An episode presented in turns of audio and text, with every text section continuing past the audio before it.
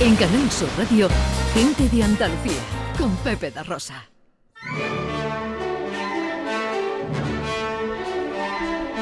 Producciones Radio Teatrales Gente de Andalucía presenta Escenas de Andalucía. Una recreación radiofónica de los episodios de la historia de Andalucía. Con el cuadro de actores de Gente de Andalucía. Escenas de Andalucía. Hoy, capítulo 86, Un tesoro para Carlos I, parte 2.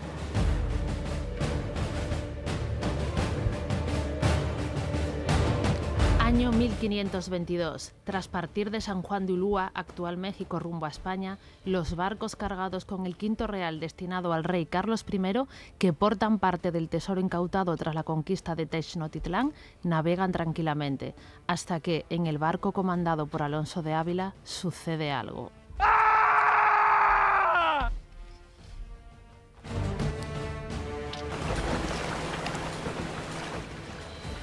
¿Qué está pasando? ¿A qué vienen esos gritos? Don Alonso, las bestias se han escapado y... y ¿Pero de qué bestias habla, demonios? Los tigres, señor, han huido y han atacado a uno de los hombres que estaba en la bodega. Los jaguaretes, dice. Eso, señor.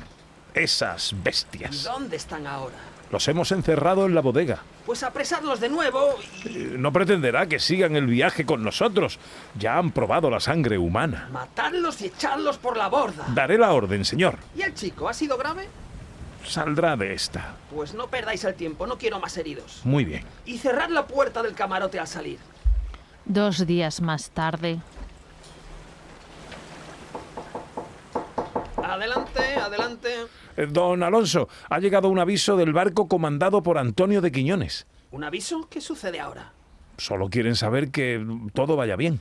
¿No tendrán algún problema con el barco? No creo. No han mandado ninguna señal, señor. Pues sí que es raro. Ya he viajado con Antonio Quiñones en más ocasiones y os diré que es algo supersticioso.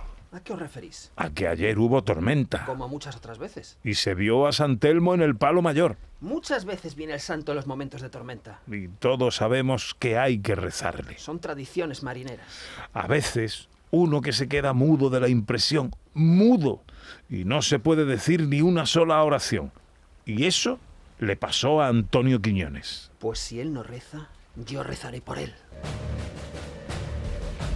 Las tormentas asedian a los barcos casi cada día y la muerte se cruza de forma regular en la vida de estos marineros. Los capitanes deciden hacer una parada antes de continuar el viaje hacia España para descansar y calmar los ánimos de la tripulación.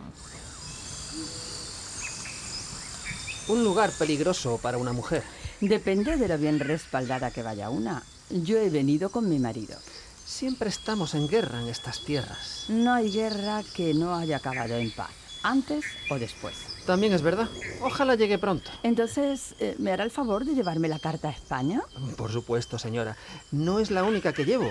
Eh, mi señor, el ya famoso Hernán Cortés, también envía cartas. Pues que tengan buen viaje cuando zarpen mañana. Que así sea. El viaje continúa y los barcos se disponen a completar el trayecto, sin imaginar los peligros que todavía les aguardan. Continuará.